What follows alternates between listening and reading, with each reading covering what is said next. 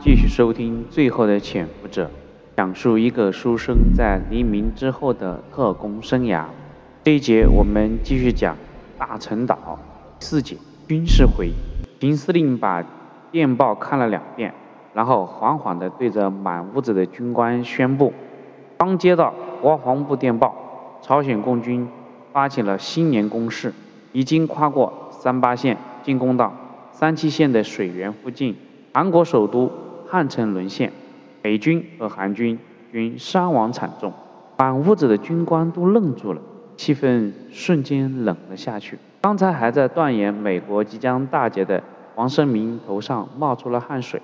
仅仅不到一个月，志愿军先是收复了平壤，现在又攻克汉城，最精锐的美军都被打得节节败退，这太可怕了。这还是几年前穷的都子弹都不够打的共军吗？一个军官结结巴巴地问我：“我我们怎么办？共军会不会乘胜收复台湾？”秦司令没有回答这个问题，他接着说：“美军已经在讨论撤退到日本或者冲绳的计划。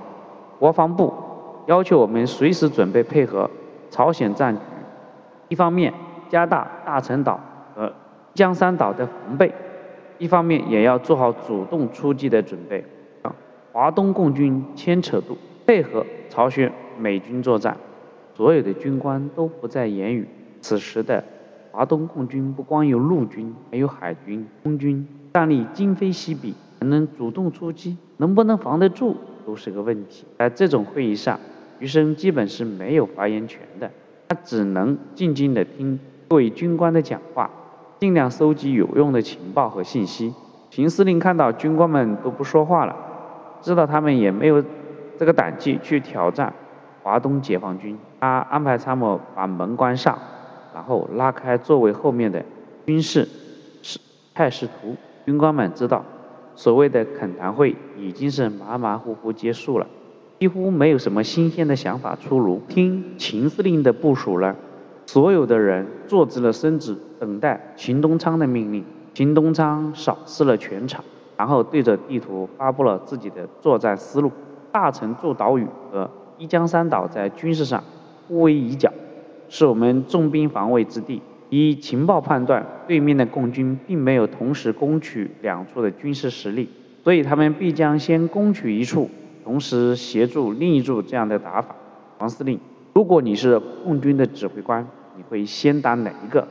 秦东昌看爱自己的爱将王生明，王生明气宇昂轩地站了起来，禀告司令：如果我是共军共军的指挥官，我会先选择打一江山岛，原因有两点：一，一江山岛处在共军的弹炮攻击范围，共军可以获得最大的火力支持；第二，一江山岛兵少。共军可以用压倒性的兵力，快速的攻取一江山岛，拔掉大陈岛的防卫屏障。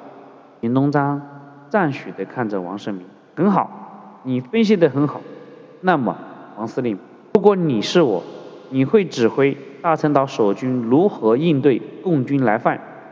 王生明摆出视死如归的态度，末将不敢。如果我是你秦司令，我会命大陈国军自。一江山岛不顾，全力攻击台州或者是温州，攻其必救，围危救赵，这样可以同时解大陈和一江山岛的这个危机的局面。共军是不可能置大陆的市区而不顾的。此言一出，举足皆惊。王生明就自己是一江山岛的指挥官，如此决心牺牲自己，顾全大局，堪比。孟良崮的张灵甫，秦司令看着王生明，王司令，你可知道这个战法会把你自己置于险地？王生明扯开自己的军装，面贴胸，穿着一个四连装手榴弹弹，他傲视全场。今天开会，所以没有装手榴弹，但是一旦到了一江山岛打响，我就把四颗手榴弹装进去，不成功变成人。会议现场气氛凛然。余生觉得有一点不可思议，国军到这种地步仍然有如此魄力的军官，可惜明珠案头。秦司令感动的挥挥手，让王生明坐下，继续宣讲他的思路。王司令说的非常好，这也确实是我的战略思路要点。国防部一直担心如此部署对王司令不公，但今天看到王司令的态度，我钦佩之至。这个时候，有一个军官站起来问道：“林司令的思路确实大胆新意，王司令的勇气决心也让吾辈佩服。只是有一个问题，共军既然敢主力攻我防区大城防区，那么也一定会做好相应的部署。我大城守军如何才能顺利登陆？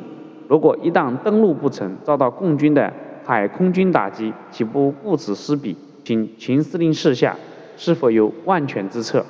此军官刚坐下，余生就发现黄家炽脸上掠过一丝微笑，像是胸有成竹的微笑。果然，秦司令笑了一下，继续宣讲：问题很好，也是胜负的关键。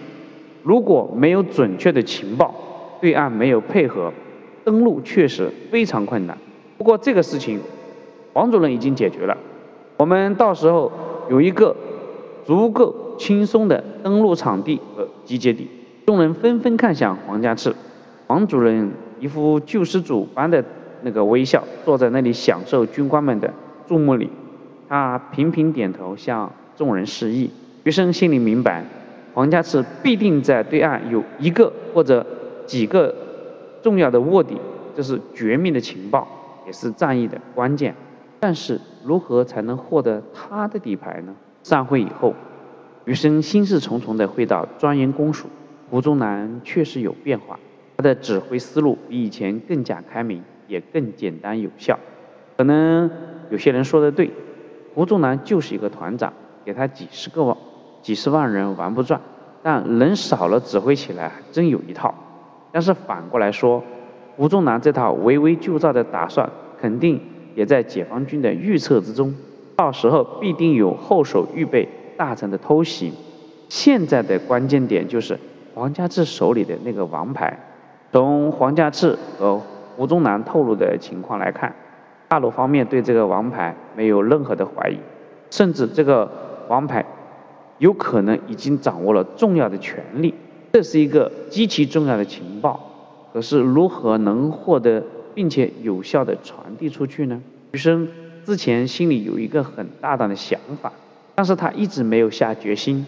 现在随着这个军事会议的召开，他的想法更加坚定了。傍晚的海边，余生走到高处，远眺着对岸的大陆，对岸过去就是台州，台州方向，哎，就是宁北、宁波，在宁波的西部，离蒋介石的家乡不远，就是自己的家。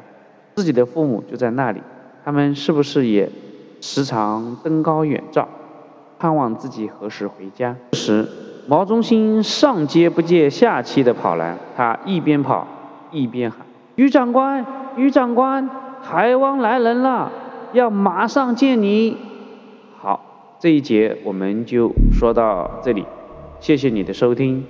是谁要见余生呢？请接着往下收听。